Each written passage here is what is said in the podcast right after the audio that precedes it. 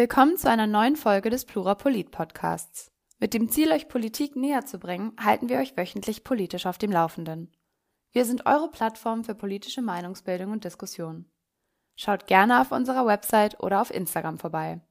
Diese Folge moderiere ich, Paula, für euch. Laut des Bundesministeriums für Arbeit und Soziales leben in Deutschland 9,6 Millionen Menschen mit einer Behinderung. 7,1 Millionen Bürgerinnen dieser 9,6 haben eine schwere Behinderung. 2,5 Millionen sind von einer leichten Behinderung betroffen. Zusammen entspricht diese Bevölkerungsgruppe 11,7 Prozent der Bevölkerung Deutschlands. Der Artikel 3 des deutschen Grundgesetzes verbietet die Diskriminierung von Menschen aufgrund bestimmter Eigenschaften. Trotzdem bestehen weiterhin viele Hindernisse, welche den Alltag für Menschen mit körperlichen oder geistigen Besonderheiten erschweren. Die mangelnde Barrierefreiheit von Restaurants oder fehlende Untertitel bei wichtigen Pressekonferenzen sind diesbezüglich alltägliche Beispiele. Wir wollten daher zum Panel vom 28. Mai 2020 von acht Personen, die diese Probleme aus erster Hand kennen, wissen, können Menschen mit Behinderung in Deutschland selbstbestimmt leben. Laura Gehlhaar ist Autorin des Buches Kann man da noch was machen? Geschichten aus dem Alltag einer Rollstuhlfahrerin und berät Unternehmen zu den Themen Inklusion und Barrierefreiheit. Sie tendiert zu einem Nein gegenüber unserer Fragestellung. Zunächst ist es ihr wichtig zu betonen, dass der Grad an Selbstbestimmung eines Menschen mit einer Behinderung stark von der Behinderung selbst abhängt. Sie argumentiert, wenn ich mir zum Beispiel ähm, Menschen anschaue, die aufgrund ihrer Behinderung in Wohnunterkünften leben müssen, äh, die in Werkstätten für Menschen mit Behinderung ähm, untergebracht werden, ähm, und für einen monatlichen Hungerlohn von durchschnittlich 180 Euro im Monat arbeiten müssen, dann kann ich mir nur sehr, sehr schlecht vorstellen, wie selbstbestimmt diese Menschen leben können ähm, und wie individuell sie sich entfalten können. Ähm, ich glaube, dass dieses, dieses Konstrukt, dieser sehr, sehr enge gesetzliche, politische Rahmen einfach so eng ist, äh, dass er einfach so gut wie gar keinen Raum gibt, sich eben individuell entfalten zu können. Aus ihrer persönlichen Erfahrung als Rollstuhlfahrende schließt sie, dass Rollstuhlfahrende in Deutschland nicht selbstbestimmt leben, da nicht einmal die Wahl eines Arztes oder eines Restaurants völlig frei sei. Denn Barrierefreiheit ist nicht gesetzlich verankert und somit oftmals nicht gegeben. Beauftragter der Bundesregierung für die Belange von Menschen mit Behinderungen, Jürgen Dusel, argumentiert, dass selbstbestimmt leben zu können ein Grundrecht sei, welches durch Barrierefreiheit maßgeblich beeinflusst wird. Da hat sich in den letzten zehn Jahren doch einiges im öffentlichen Bereich getan, wenn ich beispielsweise auch an Kommunikation und an Medien denke, aber gerade im Bereich äh, der privaten Anbieter von Produkten und Dienstleistungen, die für die Allgemeinheit bestimmt sind, also beispielsweise für Restaurants, für Theater, für Kneipen, für Kinos, da haben wir tatsächlich noch einen erheblichen Nachholbedarf in Deutschland. Und deswegen setze ich mich so sehr dafür ein, dass auch private Anbieter von Produkten und Dienstleistungen, die für die Allgemeinheit bestimmt sind, tatsächlich auch, dass diese Angebote barrierefrei äh, vorgehalten werden. Denn zur Allgemeinheit gehören natürlich auch Menschen mit Behinderungen. Barrierefreiheit erlaubt also Selbstbestimmung und sollte wann immer möglich gewährleistet werden. Julia Probst, welche Bloggerin, Lippenleserin und Gebärdensprachlerin und von Geburt an gehörlos ist, äußert, dass sie von der Teilhabe an der Gesellschaft behindert wird. Sie beantwortet die Frage, ob Menschen mit Behinderung in Deutschland selbstbestimmt leben können, allerdings trotz dessen mit Ja. Menschen mit Behinderung können in Deutschland selbstbestimmt leben, wenn man sie lässt, sagt sie. Die Frage sei nicht, ob sie es können, sondern wie es ermöglicht werden kann, dass sie es können. Gesetzlich besteht viel Potenzial, das Recht auf Selbstbestimmung stärker zu verankern. Es darf nicht von reinem Glück abhängen, wie viel Selbstbestimmung ein Mensch mit Behinderung in Deutschland letztendlich genießen kann. Umfassende Schulungen auf allen betroffenen Ebenen sind notwendig, ebenso wie starke Sanktionen bei Verstößen gegen Menschenrechte. Denn das Recht zu besitzen und es auch zu erfahren, sind für Menschen mit Behinderung in Deutschland zwei verschiedene Thematiken. Sie schildert Beispiele aus ihrer Situation. So können beispielsweise 90 Prozent der Lehrenden an gehörlosen Schulen keine Gebärdensprache. Somit werden gehörlosen Kinder nicht in ihrer Muttersprache unterrichtet. Auch ist es auf vielen Veranstaltungen für Gehörlose schwierig, verstanden zu werden oder das Vorgetragene zu verstehen. Außerdem fehlen für viele Pressekonferenzen der Bundesregierung sowie im öffentlichen Rundfunk Untertitel oder Übersetzende. Und dies sind nur einige Beispiele der fehlenden Inklusion für Gehörlose. Gebärdensprache sollte in Deutschland selbstverständlich sein, sagt sie, da Teile der Bevölkerung andernfalls aktiv ausgegrenzt werden. Letztendlich schlussfolgert sie, dass ja nicht einmal die UN-Behindertenrechtskonvention in Deutschland bisher vollständig umgesetzt wurde. Dies muss geändert werden. Nathalie Dedreux ist Aktivistin für die Inklusion von Menschen mit dem Down-Syndrom, zu welchen sie zählt. Die 21-Jährige empfindet, dass die Inklusion dieser Menschengruppe in Deutschland bisher mangelhaft sei. Menschen mit Behinderung müssen gleich behandelt werden. Menschen mit Behinderung haben ein Recht darauf, auf einen Ausnahmeplatz zu kommen. Denn Inklusion heißt nicht, dass Menschen mit Behinderung am Rand stehen müssen. Und was ich auch wichtig finde, ist, dass Menschen mit Behinderung genauso viel Geld verdienen können wie alle anderen auch. Wir wollen nicht in eine Werkstatt abgeschoben werden, sondern auch einen Job machen, der mehr Spaß macht. Und ich finde es auch wichtig, dass in Wohngemeinschaften und in der Schule und auf der Arbeit Inklusion gemacht wird. Wir Menschen mit Behinderung haben auch ein Recht darauf, für uns selber zu bestimmen. Menschen mit Behinderung müssen sich wohlfühlen können und ernst genommen werden. Inklusion bedeutet für Dedreux, dass Menschen mit Behinderung nicht am Rand stehen müssen, sondern aktiv in die Gesellschaft mit einbezogen werden sollten. Leonard Grobin, ein von Glasknochen betroffener Student und Aktivist, glaubt aus seiner Situation heraus schlussfolgernd, dass Menschen mit Behinderung selbstbestimmt leben können. Ich glaube, dass Menschen in Deutschland schon sehr selbstständig leben können, weil es in Deutschland im Gegensatz zu vielen anderen Ländern zum Beispiel persönliche Assistenz oder hm, sehr gute Hilfsmittelausstattung gibt.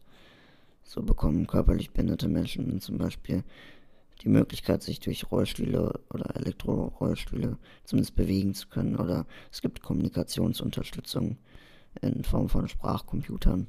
Und deswegen glaube ich, vor allem im internationalen Kontext und Vergleich steht Deutschland, was die Selbstständigkeit für behinderte Menschen angeht, ziemlich gut da. Der Wille des Staates ist auf jeden Fall da, so viel wie möglich zu tun. Es prägt sich eben noch nicht so aus, dass es dann auch alles dafür getan wird, schließlich und endlich. Deswegen ist da auf jeden Fall noch Luft nach oben und es wird auch nicht jede Chance genutzt, die der Staat hätte, etwas für äh, Menschen mit Behinderung zu tun, was ihre Selbstständigkeit angeht. Für die grüne Europaabgeordnete aus Hannover, Katrin Langsiepen, des Bündnis 90 Die Grünen, welche stellvertretende Vorsitzende im Sozialausschuss ist, ist die Meinung, dass Menschen mit Behinderungen definitiv selbstbestimmt leben können, klar. Außerdem glaubt sie, dass sich die Gesellschaft generell von dem Gedanken verabschieden muss, dass Menschen mit Behinderung auf bevormundende Art und Weise betreut und geschützt werden müssen. Wir müssen uns verabschieden von dem Gedanken, dass Menschen mit Behinderung äh, bevormundend, auf bevormundende Art und Weise betreut werden müssen und geschützt werden müssen. Also geschützte Einrichtungen für Menschen mit Behinderung sind ganz klar das vorige Jahrhundert, aus dem vorigen Jahrhundert ähm, und äh, nicht mehr mit dem en entsprechend im Einklang stehen mit den UN-Behindertenrechtskonvention. Ähm, jetzt Covid-19 macht die Lage für Menschen mit Behinderung schwieriger. Einige oder ja, ich sage mal nicht Menschen mit Behinderung, sondern Menschen mit Vorerkrankungen ähm, können aufgrund von Covid nicht mehr ähm, am öffentlichen Leben teilnehmen. Viele sagen, ähm, ich bin in einer Risikogruppe und würde ich mich anstecken, würde mich das, äh, wäre das lebensgefährlich für mich.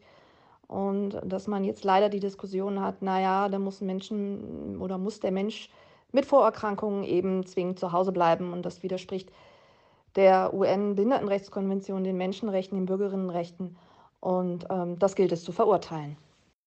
Es ist also der Umgang mit Menschen mit Behinderungen, welcher sich wandeln muss, da diese oftmals unterschätzt werden und somit nicht ausreichend gefördert werden. Bian Kaffenberger ist Mitglied des Landtags Hessen für die SPD und am Tourette-Syndrom erkrankt. Dies hat ihn allerdings nie davon abgehalten, sein Leben selbstbestimmt zu leben. Das lässt sich leider nicht auf alle Menschen mit Behinderung übertragen, da es viele unterschiedliche Formen von Behinderung gibt.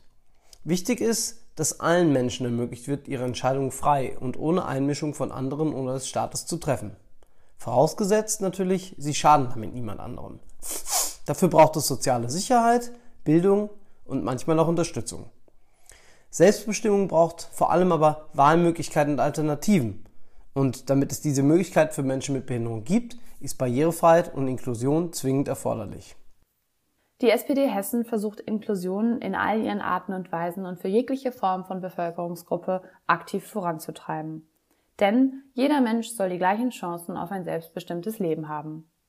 Besonders wichtig dafür sind gute Bildung und individuelle Förderung für alle und eine echte Inklusion von der Kita bis in den Beruf. Das gilt besonders natürlich für Menschen mit Behinderung. Unser Bildungssystem muss Inhalte so zugänglich machen, dass jeder Mensch sie verstehen kann. In Kitas, Schulen und Hochschulen braucht es mehr geschultes Personal, um Inklusion umsetzen zu können. Laut Kaffenberger ist besonders der Arbeitsmarkt Deutschlands noch nicht inklusiv genug. Unternehmen müssen daher verpflichtet werden, mehr Menschen mit Behinderung einzustellen als bisher. Der Betrag, den Unternehmen zahlen, wenn sie das nicht tun, die sogenannte Ausgleichsabgabe muss dazu erhöht werden. Die Arbeitslosenquote unter Menschen mit Behinderung ist nämlich fast doppelt so hoch wie im Durchschnitt der Bevölkerung. Dieser Unterschied ist seit Jahren unverändert hoch und kann sich durch den Einbruch der Wirtschaft während Corona noch vergrößern. Diese Beispiele zeigen, dass Deutschland noch keine vollständig inklusive Gesellschaft ist. Die Selbstbestimmung vieler Menschen mit Behinderung stößt daher nach wie vor an praktische Grenzen. Letztlich vertritt Bloggerin Lydia Zubeck, welche blind ist, folgende Punkte. Ja, Barrieren oder Hindernisse habe ich unterwegs oft in der Form, dass die Haltestellenansagen im Bus oft fehlen oder gerade wenn wir Eltern mit einer Behinderung unterwegs sind, dass dann oft unsere Kinder als die für uns Verantwortlichen angesehen werden. Ich habe es schon erlebt, dass dann eben mein zweijähriges Kind angesprochen wurde von einer älteren Dame. Ah, pass schön auf die Mama auf. Ich wünsche mir, dass gerade wir Eltern mit Behinderung sichtbarer sind, dass es uns im System gibt, ganz gleich, ob mit einer Sehbehinderung, Hörbehinderung, mit einer kognitiven oder mit einer motorischen Einschränkung, dass man eben uns als Eltern sieht, und zwar nicht als Defizitäreltern, sondern als Eltern, die einfach für das ein oder andere eine Hilfe brauchen und dass diese eben nicht mehr gesehen wird als ein Nice to give und Nice to have, sondern als fester Bestandteil in unserem System. Es braucht Ihrer Meinung nach also mehr Unterstützung für Menschen mit Behinderung in Deutschland. Zusammengefasst ist die Frage, ob Menschen mit Behinderung in Deutschland selbstbestimmt leben können, deutlich eine, welche keine klare Antwort Richtung Ja oder Nein erlaubt. Der Grad an Selbstbestimmung der Betroffenen hängt sowohl von der Art der Erkrankung als auch von dem Level an Barrierefreiheit und Inklusion ab, welcher für die jeweiligen Betroffenen gewährleistet wird. Deutlich ist, dass weiterer Handlungsbedarf besteht und dass sowohl eine schärfere Gesetzeslage als auch mehr Akzeptanz und Verständnis für Menschen mit Behinderung notwendig sind. Oft werden diese in ihrem Können und ihren Fähigkeiten unterschätzt. Es benötigt sowohl gesellschaftliches Umdenken als auch klare politische Maßnahmen. Das Panel zum Thema Menschen mit Behinderung wurde von Caspar zusammengetragen.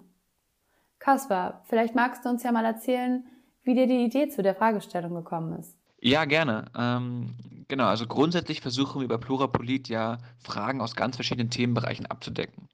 Und ein Teil dieser Fragen soll eben auf das aktuelle politische Geschehen eingehen und eben genau möglichst aktuell sein.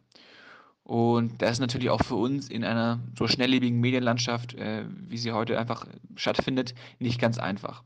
Und ein anderer Teil dieser Fragen, und das betrifft eben auch diese Frage, soll Themen abdecken, die nicht immer ganz oben auf der politischen Agenda stehen und eben unsere Followerschaft für solch auch wichtige Themen sensibilisieren. Ähm, denn wir wissen, bei den populären Medien spielt natürlich auch immer so ein bisschen ähm, die Aufmerksamkeit eine kleine Rolle, weil sie damit oft mehr Geld verdienen lässt und ähm, deswegen finden manche Themen einfach weniger Beachtung.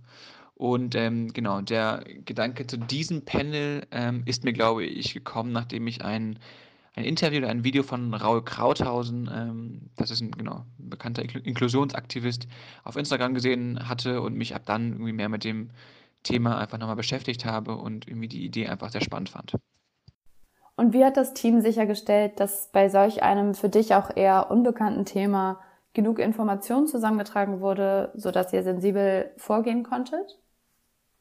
Ja, das war in der Tat eine ganz spannende Frage, die wir uns auch gestellt haben. Wir wollten nicht irgendwie die nächsten, ja, Jungs sein, die jetzt irgendwelche Vorschläge für eine stärkere soziale Inklusion äh, für Menschen mit Behinderung einholen, ohne irgendwie die Probleme wirklich zu kennen und ohne mit den Menschen gesprochen zu haben, die irgendwie tagtäglich diese Probleme in Deutschland erleben. Und ähm, deswegen haben wir recht schnell irgendwie gesagt, okay, wir müssen vielleicht mit Leuten selber sprechen und haben dann ähm, Sozialhelden ähm, angeschrieben per E-Mail. Das ist ein Verein, der sich eben genau für die vollständige Inklusion von Menschen mit Behinderung in Deutschland einsetzt. Und da haben wir eben extrem wertvolle Tipps zu, unseren, zu einer Fragestellung und der Panelbesetzung bekommen. Danke. Kannst du uns vielleicht auch noch erzählen, was du aus der Arbeit an diesem Panel gelernt hast?